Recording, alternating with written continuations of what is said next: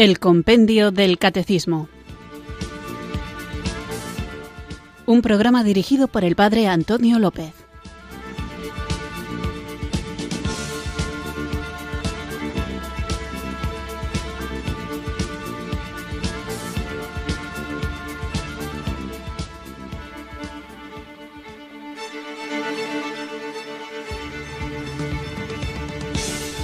Muy buenas tardes, queridos oyentes de Radio María. Recibido un cariñoso saludo desde Irurzun, en Navarra, quienes sintonizáis una tarde más esta emisora de la Virgen para escuchar este programa de El Compendio del Catecismo, un programa diario de esta emisora que cambia vidas de Radio María, en el que vamos caminando pasito a pasito, desgranando y profundizando en cada una de las preguntas del compendio del catecismo. Lo hacemos despacito, lo hacemos saboreando todas las enseñanzas que este librito, fino pero riquísimo, nos ofrece a nuestra consideración. Y creemos que es importante conocerlo, conocer el compendio del catecismo, conocer la enseñanza, la doctrina de la Iglesia, esta doctrina que nos ayuda a conocer a Jesucristo, porque es Él quien la ha depositado en su iglesia, puesto que debemos alimentar nuestro propio espíritu, nuestro intelecto, para luego vivir de una manera más plena y más consciente la vida evangélica. Y también porque estamos en un mundo que muchas veces nos pide razón de nuestra esperanza y como nos aconseja el apóstol Pedro en su primera carta, debemos estar preparados para dar razón de nuestra esperanza a todo aquel que nos la pida con toda mansedumbre y humildad. Así que una de las cosas que nos hace no ponernos violentos es no ponernos nerviosos. Cuando uno tiene claras las cosas, cuando uno sabe que no está en peligro, cuando uno se siente relajado, pues habla de esa manera, relajado, tranquilo, alegre, sonriente y la formación nos tiene que servir precisamente para que ante aquellos que quieran poner en cuestión las verdades de nuestra fe, nosotros, tranquilos, relajados, serenos y alegres, sepamos darles una respuesta adecuada. No solamente de cara al exterior, sino también a los propios planteamientos internos que muchas veces los creyentes nos hacemos y es bueno que lo hagamos.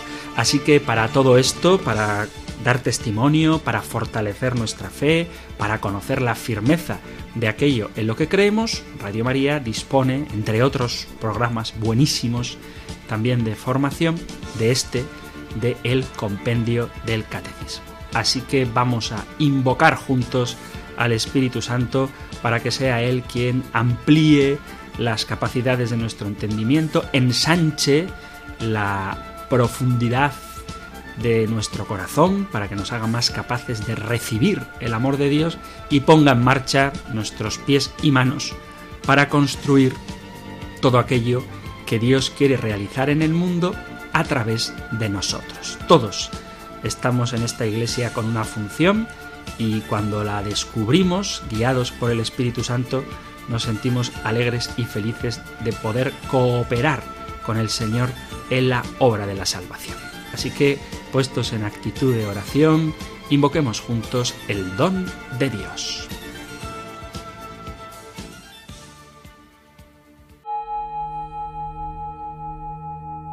Ven Espíritu, ven Espíritu, ven Espíritu.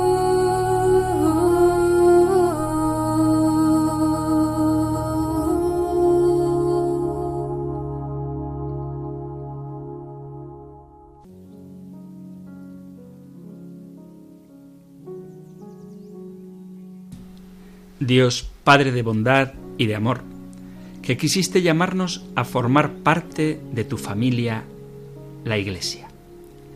Escucha nuestra oración humilde y confiada. Necesitamos que llenes de tu luz y de tu amor a todas las personas que a lo largo del ancho y largo del mundo profesamos la fe cristiana católica. Fortalécenos, Padre, con los dones de tu amor, para que seamos capaces de enfrentar con valor todo lo que se opone a las enseñanzas que nos dio Jesús con su vida y su palabra. Que la certeza de nuestra fe en ti y en Jesús sea tan clara y tan profunda que nos haga capaces de dar verdadero testimonio de tu amor misericordioso y de su mensaje de vida y de salvación en todos los momentos y circunstancias de nuestra vida. Mira con ojos de bondad al Papa, a quien tú mismo escogiste como sucesor de Pedro. Ayúdalo a cumplir cabalmente la misión que le confiaste. Fortalece su fe, llena su corazón de amor y de esperanza, para que sea el guía de todos que necesitamos en este tiempo de conflictos y confrontaciones constantes. Que sus palabras lleguen al corazón de los gobernantes y los hagan pensar en la necesidad de darle una oportunidad a la paz en la justicia. Que su defensa de la vida humana sea constante y fructífera. Que logre entusiasmar a los jóvenes con la persona de Jesús y su mensaje. Que sea capaz de resistir a la tentación del cansancio y el desánimo.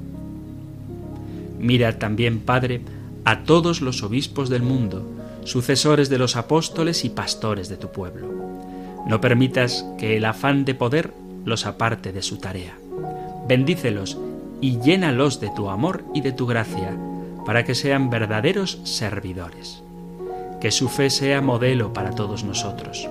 Que su amor, su sencillez y su generosidad conquisten el corazón de quienes no quieren o no pueden creer.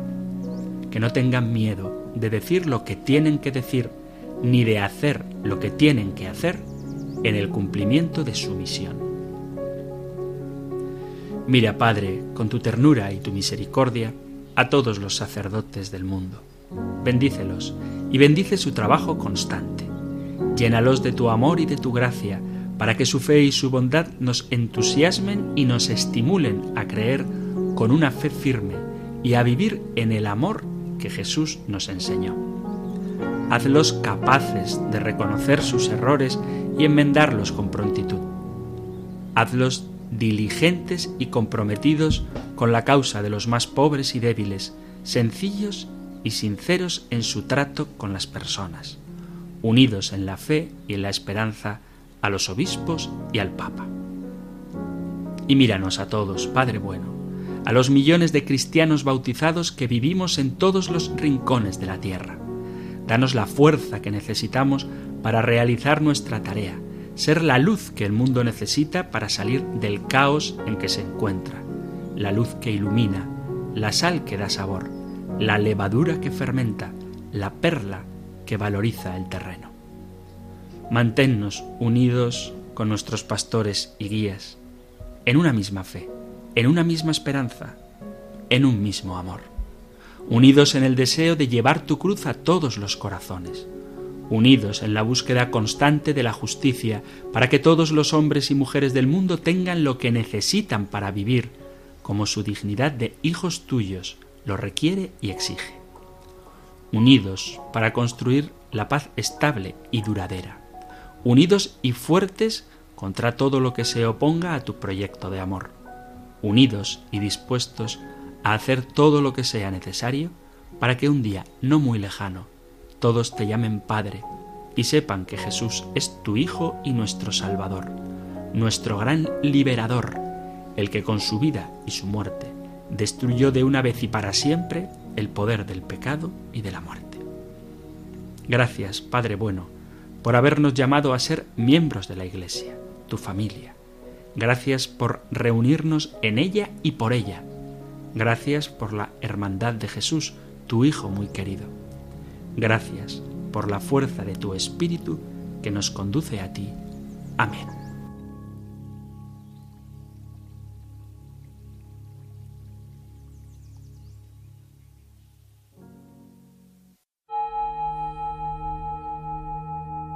Ven Espíritu. Ven Espíritu, ven Espíritu.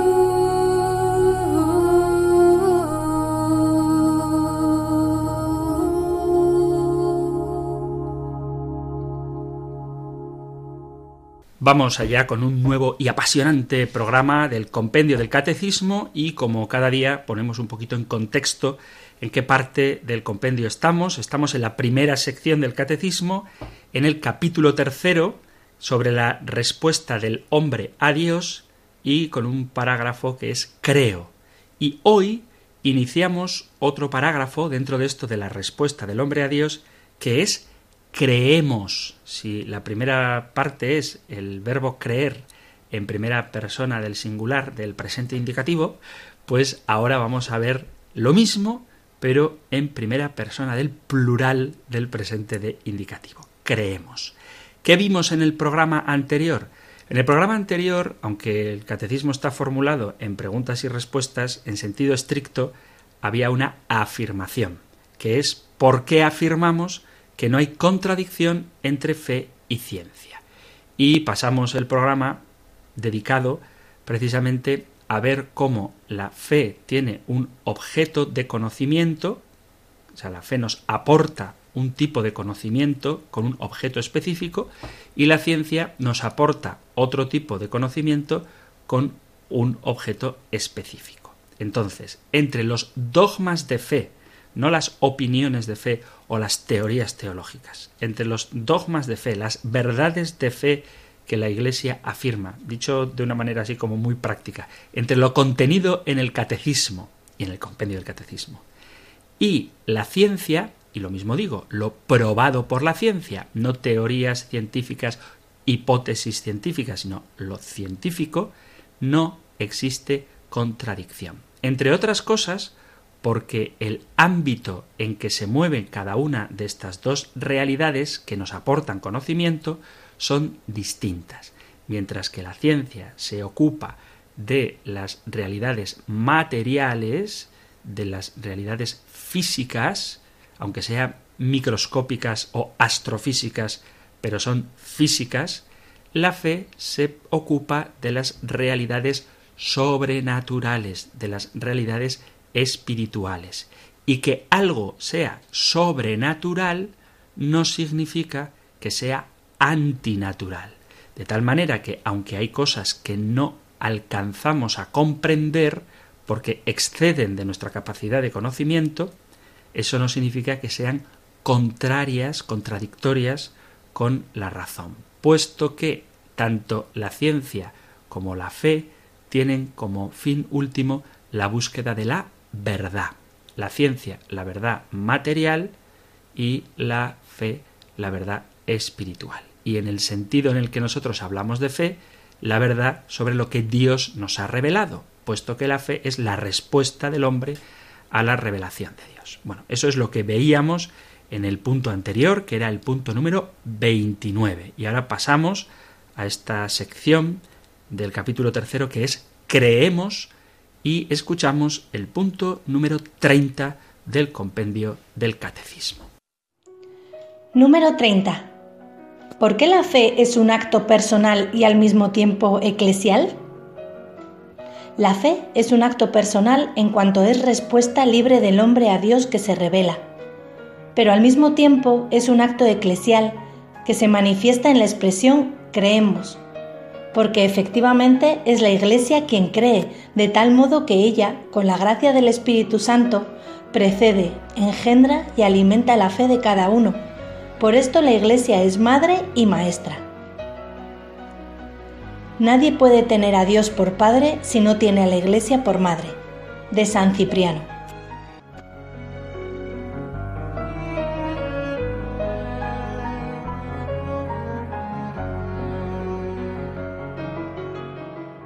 Esto es lo que nos dice el punto número 30 del compendio del catecismo y la verdad es que es un tema mucho más interesante de lo que quizá a simple vista puede parecer, puesto que la formulación por qué la fe es un acto personal y al mismo tiempo eclesial puede sonar un tanto teórica, a la hora de la vida práctica, y seguro que habéis tenido esta conversación alguna vez, tiene, como digo, implicaciones muy concretas. El hecho de que es una acción personal, que el acto de fe es un acto personal, ya lo hemos venido hablando hasta ahora, porque es la respuesta que el hombre da a Dios que se revela. Dios se nos revela y el hombre libremente, en el ejercicio de su libre voluntad, acepta esta revelación de Dios y la respuesta que le da el hombre a Dios que se revela es el acto de fe. Y esto, como dice el catecismo, es un acto personal.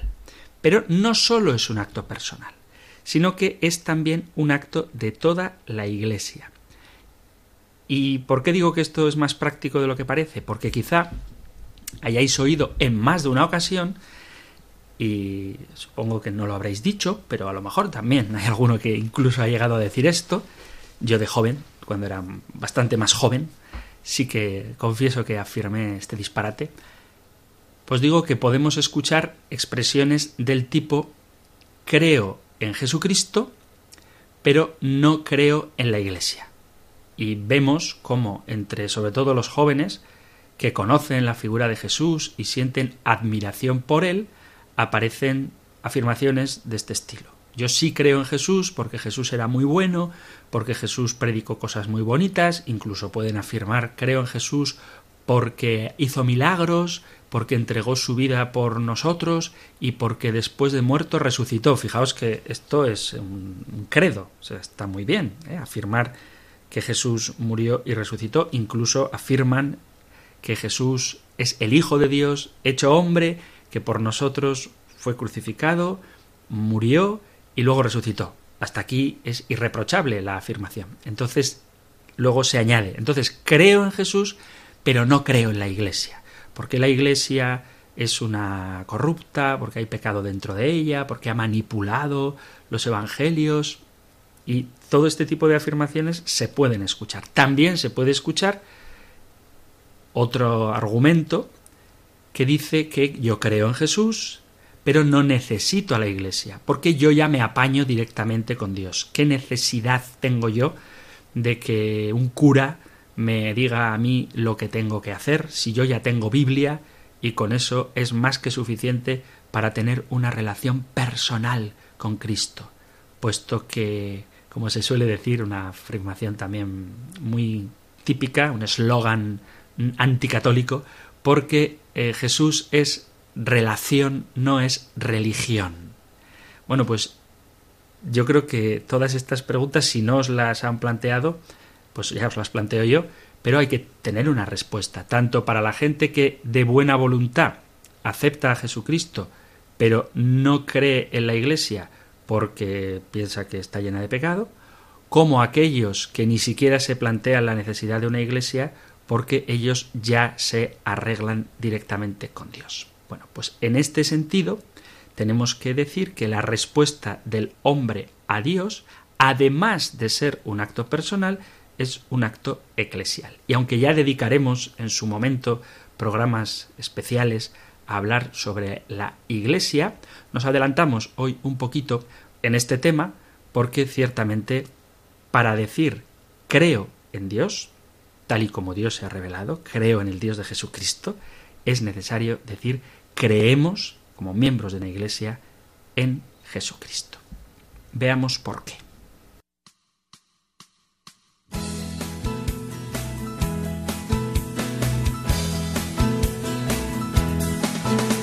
La Biblia es palabra de vida, la Biblia es palabra de Dios es la palabra del pueblo que busca y construye su liberación. Es la palabra del pueblo que busca y construye su liberación.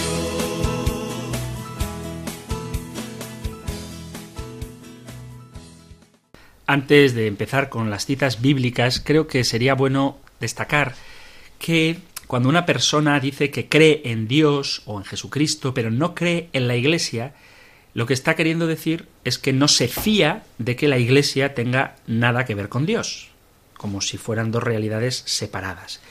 Y, desafortunadamente, esto suele ocurrir más que por una conclusión tras una larga reflexión, por experiencias o heridas que quizás no se han sanado adecuadamente. Hay muchas personas que teniendo una mala experiencia con un sacerdote que una vez no les atendió con la caridad que por otro lado debería haber tenido, pues en vez de alejarse de ese sacerdote, se alejan de Dios, se alejan de la Iglesia. O gente que ha tenido una imagen de Dios que o bien no se ha planteado o que en un conflicto no ha sabido resolver adecuadamente teniendo una imagen de Dios muy poco cristiana en el sentido de que muchas veces y con esto tenemos que tener todos muchísimo cuidado se confunde la religión con la superstición de tal manera que si las cosas no me salen como yo quiero pues entonces renuncio a Dios en vez de cambiar de querer que a veces es lo que hay que hacer. Como dice aquella frase, el hecho de que Dios no te haya respondido concediéndote lo que querías, a lo mejor ya es una respuesta. O sea, no todo tiene que salir como nosotros queremos. De hecho, la verdadera fe consiste en ponernos en manos de Dios y no en utilizar a Dios como un a la madrina. Digo esto porque hay gente que a lo mejor hizo una novena a la Virgen de su pueblo y no se le concedió la petición que había hecho y entonces abandona la iglesia por eso. Bueno, pues eso es que no has conocido a Dios ni has conocido a la iglesia. Así que hay que tener claro esto. Algunos miran a la iglesia quedándose solamente en su apariencia exterior y entienden que la iglesia es únicamente una organización más en una sociedad democrática que juzga según unas normas, unas leyes, a veces hay quien la ve como una empresa, pero eso no es la Iglesia. Y si a eso se le añade el hecho de que dentro de la propia Iglesia hay experiencias vergonzantes y dolorosas, que hay peces buenos y malos, grano y cizaña, pero la mirada se fija solo en las cosas negativas, entonces ya no se ve en la Iglesia el misterio tan grande y profundo que en realidad es. Cuando uno entiende la Iglesia así, como una realidad meramente horizontal, no la entiende comprendiendo la alegría que supone pertenecer a esta Iglesia, a la vida de la que habla Jesús. Y caemos en la tentación de querer alejarnos de ella, quedando secos y destinados al fuego. Alguno dirá, qué afirmación tan difícil. Os leo el Evangelio de San Juan capítulo 15 versículo 6. Al que no permanece en mí lo tiran fuera como el sarmiento y se seca. Luego los recogen y los echan al fuego y arden. Esto es del Evangelio de San Juan capítulo 15 versículo 6. Por eso es tan importante permanecer dentro de la Iglesia y por eso es tan importante para los miembros de la Iglesia obispos, sacerdotes y laicos no hacer nada que escandalice a quienes se acercan a nosotros como miembros de la Iglesia y que luego les aleje de esta realidad mística que es el cuerpo de Cristo, la Iglesia. La insatisfacción y el desencanto se extienden si no se realizan las propias ideas superficiales y erróneas acerca de la Iglesia y los ideales de la Iglesia que cada uno tiene. Por eso hay que purificar nuestra imagen de la Iglesia y entender qué es de verdad. La Iglesia es de Dios, ha sido querida por Cristo para salvar al hombre y en ella actúa el Espíritu Santo para que sea la luz y la vida de las personas, de cada individuo y también la luz y la vida del mundo. Pero para descubrir esto debo abrirme a Dios y a mi prójimo y comprometerme como cristiano. Y, comprometido como cristiano, cambiar lo que me haga falta para crecer en el amor dentro del cuerpo de Cristo, que es su iglesia. Y ahora sí, veamos qué nos dice la Biblia.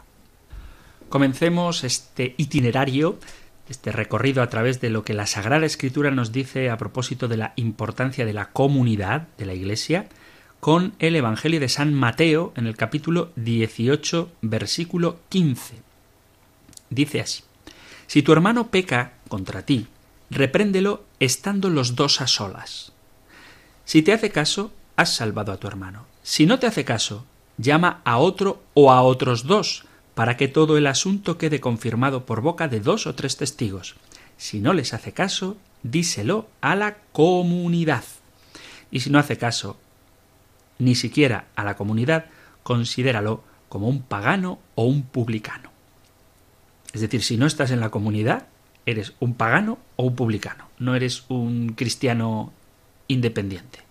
Considéralo, si no hace caso a la comunidad, considéralo como un pagano o un publicano. En verdad os digo que todo lo que atéis en la tierra quedará atado en los cielos, y todo lo que desatéis en la tierra quedará desatado en los cielos. Os digo además que si dos de vosotros, comunidad, si dos de vosotros se ponen de acuerdo en la tierra para pedir algo, se lo dará mi Padre que está en el cielo.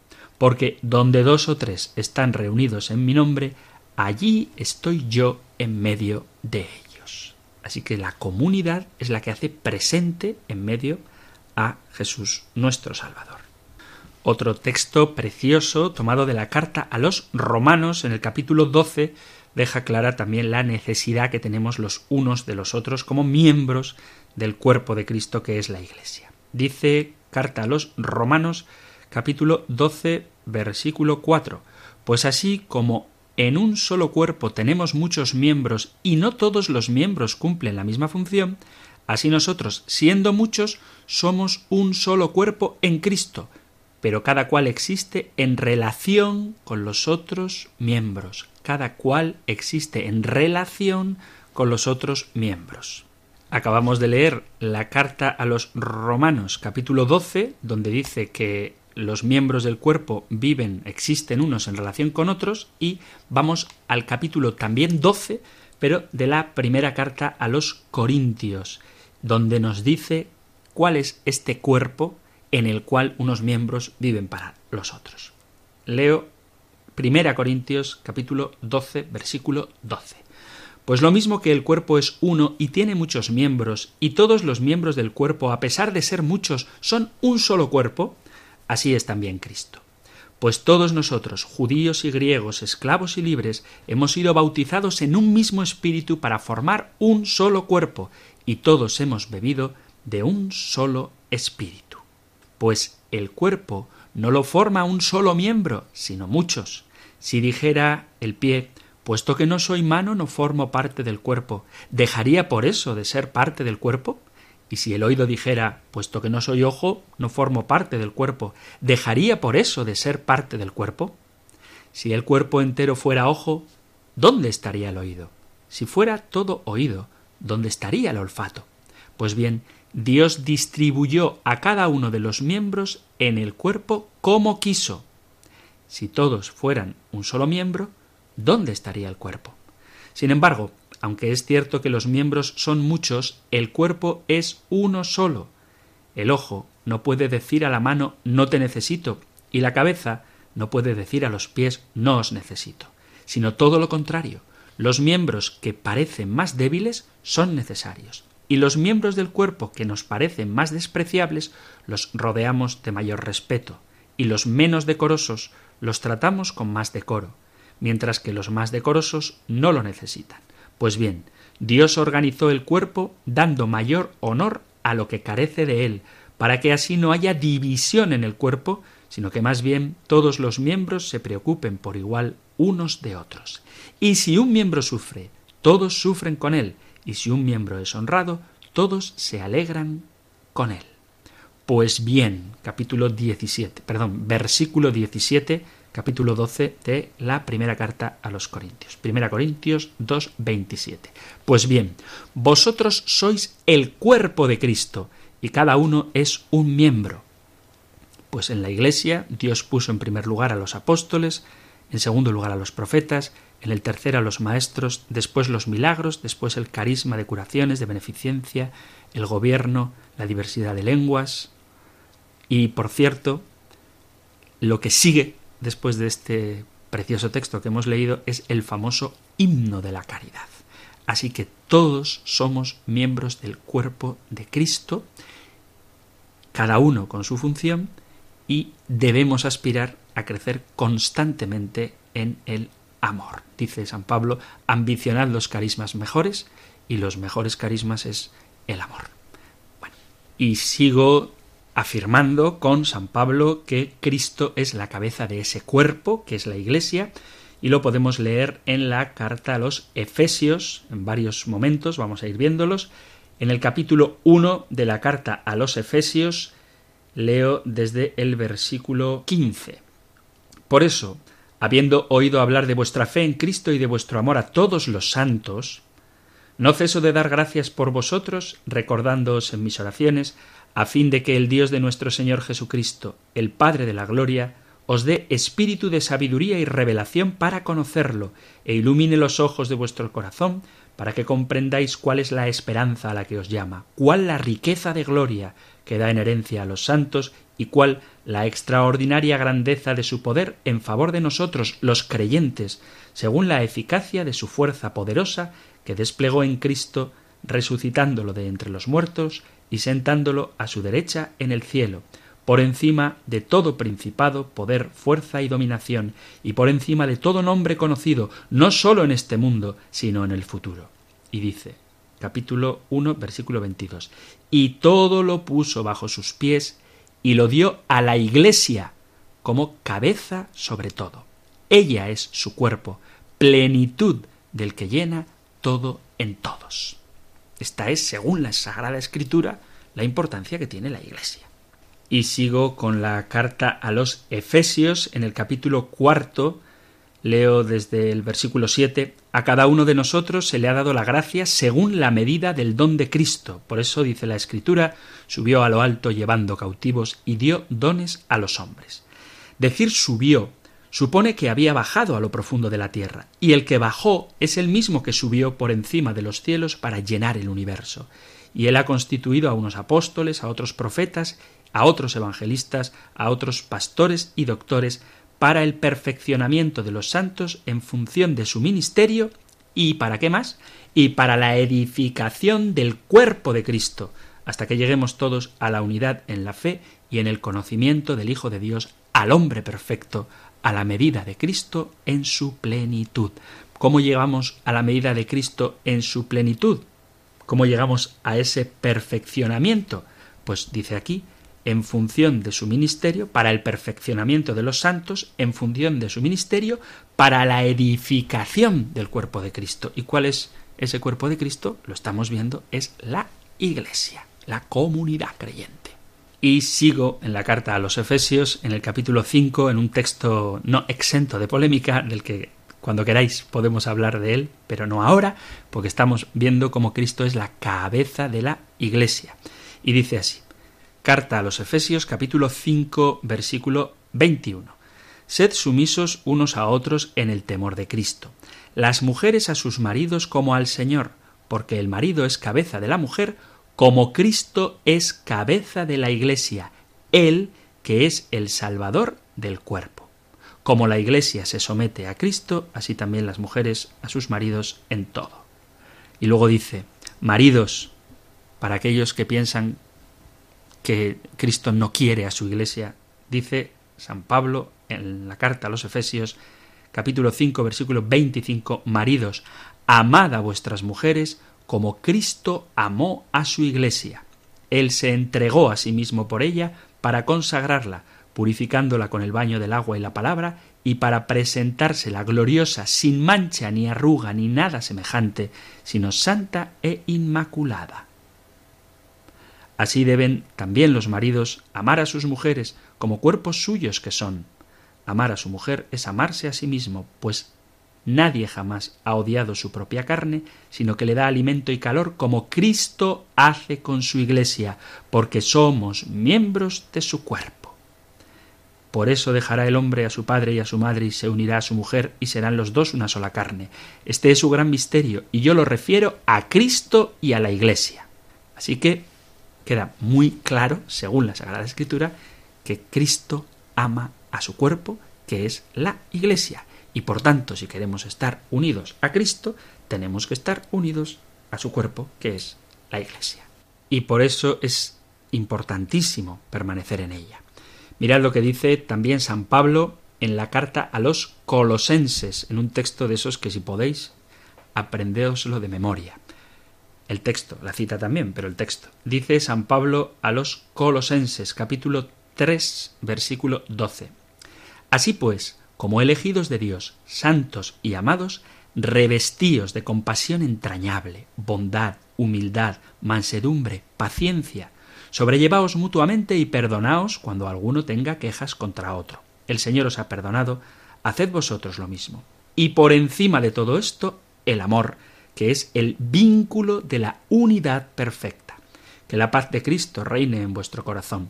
A ella habéis sido convocados en un solo cuerpo. Sed también agradecidos. La palabra de Cristo habita en vosotros con toda su riqueza. Enseñaos unos a otros con toda sabiduría, exhortaos mutuamente, cantad a Dios, dando gracias de corazón con salmos, himnos y cánticos inspirados. Pero eh, seguiría leyendo porque es un texto muy bonito, pero a lo que me refiero es esto. Por encima de todo, el amor, que es el vínculo de la unidad perfecta. Que la paz de Cristo reine en vuestro corazón, porque a ella hemos sido convocados en un solo cuerpo. O sea, que si queremos que la paz de Cristo reine en nuestro corazón, debemos responder a esa convocatoria, a esa llamada que Dios nos ha hecho, en un solo cuerpo. Si os fijáis, cada vez que San Pablo habla del cuerpo de Cristo, de la Iglesia, de la unidad, habla también del amor. Lo hemos visto en la carta a los Corintios, lo acabamos de ver en la carta a los Colosenses y lo vamos a ver ahora en la carta a los Efesios.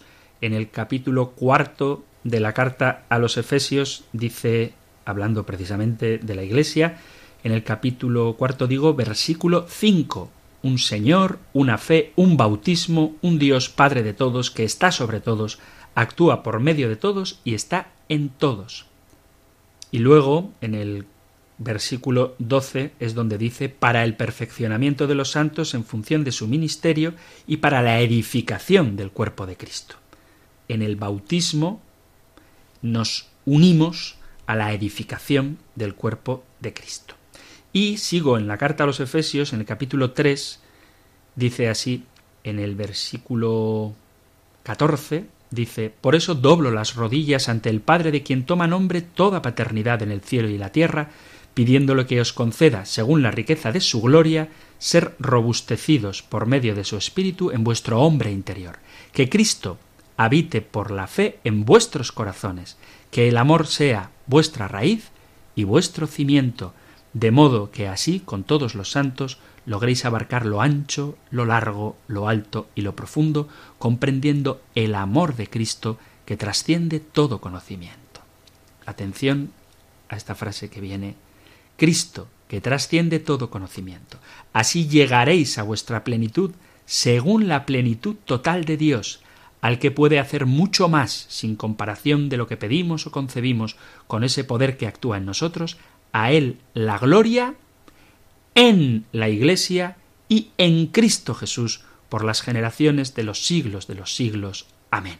Así que a este Dios que transforma nuestros corazones, haciéndonos abarcar lo ancho, lo largo y lo profundo, a este Dios que nos pide que lleguemos a la plenitud total, a semejanza de Él, llegaréis a vuestra plenitud según la plenitud total de Dios, a ese que puede hacer mucho más sin comparación de lo que podemos llegar a concebir, le damos la gloria. Y dónde se le da la gloria, con ese poder que actúa entre nosotros, a Él la gloria en la Iglesia y en Cristo Jesús por las generaciones de los siglos de los siglos. Así que quien rechaza a la Iglesia, rechaza el cuerpo de Cristo y rechaza darle la gloria a Dios por los siglos de los siglos. Y por terminar de dar citas bíblicas, aunque os aseguro que hay muchas más, vamos a los hechos de los apóstoles, al inicio de la predicación cristiana, y veamos lo que nos dice en el capítulo 2, cuando Pedro predica Dice así, capítulo 2, versículo 37. Al oír esto, se les traspasó el corazón y preguntaron a Pedro y a los demás apóstoles ¿Qué tenemos que hacer, hermanos? Pedro les contestó Convertíos y sea bautizado cada uno de vosotros en el nombre de Jesús el Mesías, para el perdón de los pecados, y recibiréis el don del Espíritu Santo, porque la promesa vale para vosotros y para vuestros hijos y para los que están lejos, para cuantos llamare así el Señor Dios nuestro. Con estas y otras muchas razones, dio testimonio y los exhortaba diciendo, Salvaos de esta generación perversa.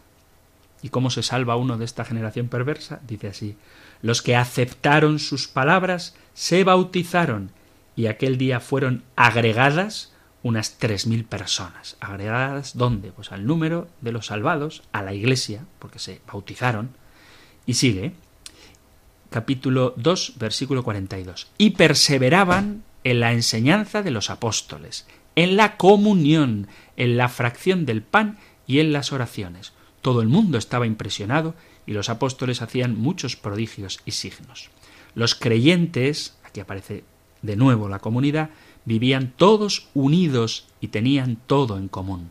Vendían posesiones y bienes y los repartían entre todos según la necesidad de cada uno.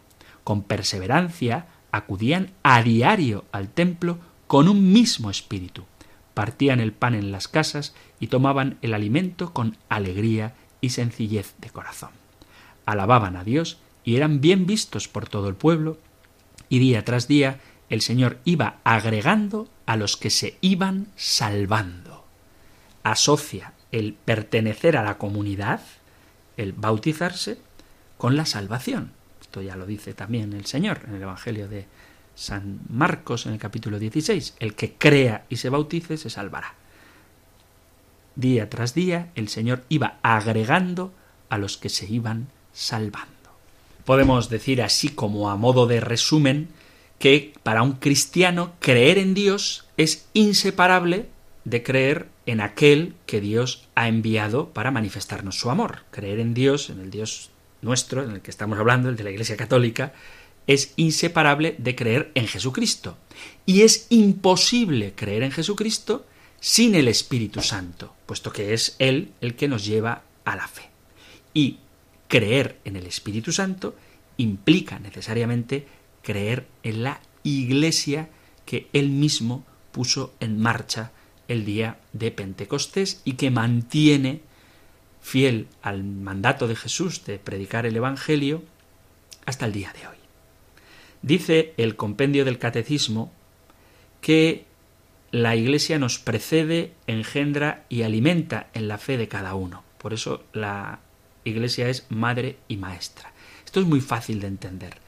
Cuando dice que la Iglesia nos precede, tiene que ayudarnos a reconocer y agradecer que lo que conocemos lo hemos recibido. Cuando la gente que quiere prescindir de la Iglesia dice, no, yo ya conozco a Jesucristo, a mí me gusta preguntar, bueno, ¿y de qué lo conoces? ¿No? Porque he leído la Biblia. Bueno, ¿y quién te la ha dado? No sé si me explico. A veces cuando uno quiere encontrarse directamente con el Señor, como si antes que Él no hubiera existido nadie, eso es insostenible, puesto que tú lo que conoces de Jesucristo es porque alguien te lo ha dado. Me da mucha pena, la verdad, cuando, sobre todo en países de nueva evangelización, predominan grupos cristianos al margen de la Iglesia, cuando en realidad ha sido la Iglesia Católica la que se ha ocupado de evangelizarles. Dice San Pablo en la carta a los Corintios, en el capítulo cuarto, esto para los que creen que se conocen a Jesús directamente, dice así, Hermanos, he aplicado lo anterior a Apolo y a mí por causa vuestra, para que con vuestro caso aprendáis a jugar limpio y no os engriáis el uno contra el otro. A ver, ¿quién te hace tan importante? ¿Tienes algo que no hayas recibido? Y si lo has recibido, ¿a qué tanto orgullo? Como si nadie te lo hubiera dado. Yo creo que esta es la respuesta que habría que dar a la gente que prescinde de la Iglesia. ¿Tú qué tienes que no hayas recibido? ¿Por qué te crees tan importante? Si tú has sido evangelizado, si tu fe, si es auténtica, se sostiene sobre la vida de los mártires, sobre el esfuerzo de la Iglesia, que quizá también con errores y contradicciones, pero siempre guiada e iluminada por el Espíritu Santo, ha hecho que la pureza del Evangelio llegue hasta ti hoy. Y pretender desvincularte de la Iglesia que te lo ha dado todo, puesto que por ella has reconocido a Jesucristo, es un acto de ingratitud e insensatez que lo único que puede hacer es llevarte a la perdición, en el sentido de que vas a hacer una interpretación del Evangelio totalmente absurda. Es como si a un niño pequeño le dejaras que comiera lo que a él le apetece. A lo mejor se pasaba el día entero comiendo regalices y chucherías. Para que ese niño crezca fuerte, necesita ser alimentado con un alimento sólido, no el que brota de su apetito, sino aquel que le pueda resultar más nutritivo. Y en este sentido, la Iglesia nos precede, nosotros hemos recibido de la tradición la palabra de Dios y del magisterio la adecuada interpretación de la palabra de Dios y, del, y de la tradición. Y por tanto no podemos prescindir de ella. Además, la Iglesia nos engendra en el sentido de que nos hace nacer de nuevo. ¿Cómo nos hace nacer de nuevo? Pues a través del bautismo con esa gracia regeneradora que nos hace hijos de Dios. Y eso nosotros lo recibimos en la Iglesia y al recibirlo nos hacemos miembros de la Iglesia. Y por tanto no se puede pretender vivir al margen de la Iglesia, puesto que ella nos engendra para la vida eterna. Ella es la que nos da el bautismo, ella es la que transmite y enseña su palabra, ella es la que nos da el pan de vida, que es la Eucaristía, y somos alimentados por ella. Por eso dice que nos engendra, nos da a luz a una vida nueva y nos alimenta en la fe de cada uno. ¿Cómo nos alimenta? Con los sacramentos, de manera muy especial con el sacramento de la Eucaristía, nos alimenta con la catequesis, nos alimenta con la formación, nos alimenta con la caridad a cada uno de nosotros. Pero cada uno de nosotros, como miembros de la Iglesia, la enriquecemos y participamos también de esta tarea de alimentar en la fe. Por eso es tan importante que tengamos buena formación y por eso es tan importante que demos buen testimonio de vida, para que atraigamos a todos los hombres al seno de la Iglesia, dicho de otra manera, al cuerpo de Cristo, y unidos a Jesucristo puedan alcanzar la salvación.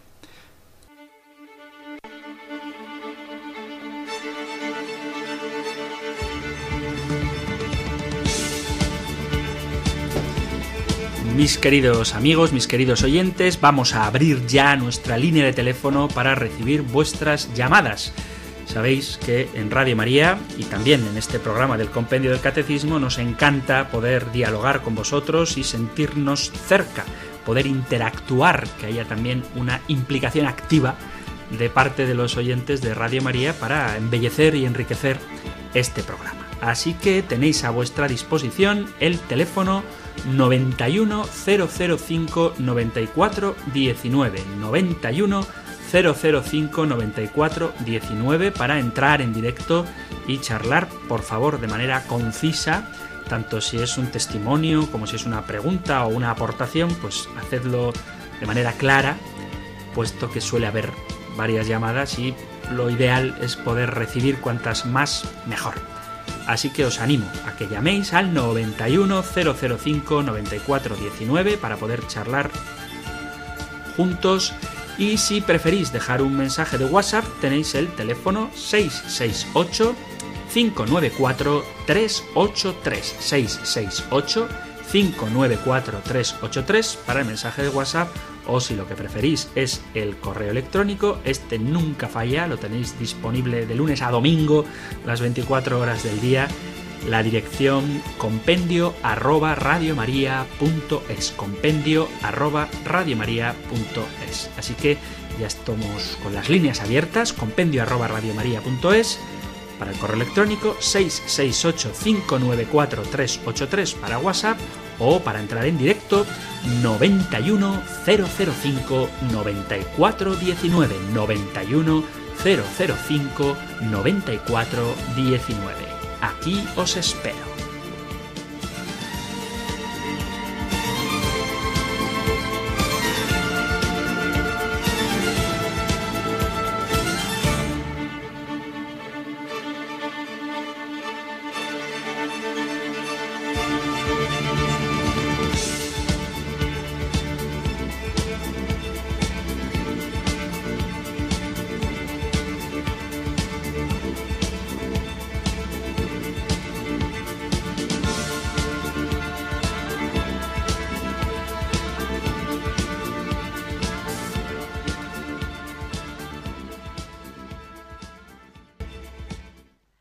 Estás escuchando el compendio del catecismo aquí en Radio María y ya tenemos a vuestra disposición el 910059419.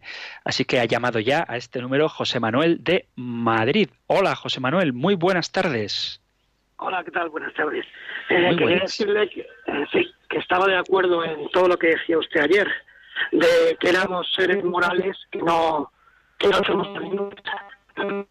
no te, no te oigo muy bien. No sé si tienes un teléfono cerca o algo. Sí, es que hay, poca cobertura.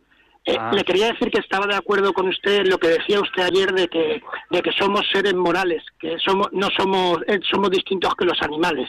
Bueno. Sí, verdad. Sí, sí. Y, y luego, luego le quería también hacer una pregunta que sobre algo que dijo usted también y, y, se me ha venido a la cabeza. No, no sé si es importante, pero se la quería hacer. Eh, usted nos decía que la, que la religión eh, cristiana es verdadera. Y yo quería preguntarle, ¿y la religión de los musulmanes es también es verdadera, eh, viene de Dios o, no? Eh, gracias. Bueno, pues José Manuel, es una pregunta muy interesante y la respuesta, voy a decir sí o no, para no ofender a nadie, yo te diré que hay aspectos de la vida cristiana, de la revelación de Dios, que tenemos en el cristianismo que son incompatibles con otras religiones que se dicen también reveladas. Entonces no podemos estar de acuerdo los dos. Hay elementos que a lo mejor tenemos en común, pero hay otros fundamentales, esenciales, como por ejemplo la divinidad de Jesucristo, sin ir más lejos, que es, es, fundamental, que eh, cristianos y musulmanes pues no estamos de acuerdo. Entonces, en ese sentido, pues hay que decir, con todo el respeto y el cariño, que ambas no pueden tener razón. Así que solo una de ellas. Y nosotros somos cristianos porque a la revelación de Dios en Jesucristo hemos dado nuestro asentimiento de fe. Y por eso somos cristianos y no musulmanes. ¿eh? Es decir, en las religiones hay elementos comunes, elementos que a lo mejor son distintos pero compatibles, y luego elementos que son radicalmente incompatibles. Y por lo tanto, eh, son irreconciliables varios credos distintos. uno no puede ser cristiano y musulmán o cristiano y judío, puesto que los judíos no aceptan la Santísima Trinidad, lo mismo que los musulmanes tampoco la aceptan, y sin embargo es el gran misterio que Dios nos ha revelado de sí mismo en el cristianismo. Así que la respuesta, ahora sí lo digo claramente, es ¿son verdaderas las otras religiones? Aunque puedan tener elementos de verdad, la única religión en la que Dios se ha revelado plenamente es en la vida cristiana, en la religión cristiana, en concreto en su Hijo Jesucristo, que derramó el Espíritu Santo y que da vida y alimenta y guía a su Iglesia católica. Así que espero haber sido claro con la respuesta. Y muchas gracias por tu pregunta, José Manuel. Muy interesante la pregunta. Eh, vamos ahora hasta La Rioja, para saludar a Flor. Hola, Flor, buenas tardes. Sí, hola. Yo no voy a preguntarle ninguna cosa, solamente quiero expresarle mi gratitud por su forma de, no por su forma, no, por mm, eh, por explicar el compendio como lo está explicando, basándose todo en la Sagrada Escritura. No, es la verdad, es lo que siento. Yo siempre, de algunas explicaciones del compendio, me quedaba un poco fuera, pero esta vez no, esta vez no, porque a mí me encanta la Sagrada Escritura y usted todo lo que dice lo está confirmando. Así que enhorabuena, Padre. Pues nada, le damos las gracias por el comentario, gracias Flor por el comentario, gracias a Radio María que dispone de un espacio dedicado al compendio del catecismo y sobre todo gracias a la Iglesia, a nuestra Madre la Iglesia, que nos ha dado el compendio del catecismo y el catecismo. Hay que decir que precisamente porque es un compendio, porque está compendiado, porque está abreviado, pues no pueden aparecer en, el compendio, o sea, en el libro que tenemos en casa, no pueden aparecer todas las citas, porque entonces no sería un compendio, sería una extensión de la doctrina de la Iglesia. Pero, por supuesto, que todo lo que la Iglesia enseña tiene su fundamento en la tradición y en la divina revelación. Así que, bueno, pues damos gracias a Dios de que tenemos este tesoro y encima tenemos la oportunidad de conocerlo. Así que gracias Flor por tu comentario y gracias al Señor y al Espíritu Santo que no abandona nunca a su iglesia, sino que nos da las respuestas que necesitamos y para que no sean producto de nuestra imaginación o caprichos intelectuales, tenemos la tradición de la iglesia, la Sagrada Escritura y el Magisterio. Así que sigamos a Jesucristo sin apartarnos de estas guías que Él mismo ha dejado a su iglesia para que cada vez vayamos conociéndole mejor. Muy bien, queridos amigos, pues con la Sagrada Escritura en la mano, os doy la bendición que podéis encontrar en el libro de los números. El Señor te bendiga y te proteja, ilumine su rostro sobre ti y te conceda su favor el Señor te muestre su rostro y te conceda la paz. Muchísimas gracias por escuchar el compendio del catecismo, gracias por estar ahí y si queréis volvemos a encontrarnos en un próximo programa. Un abrazo.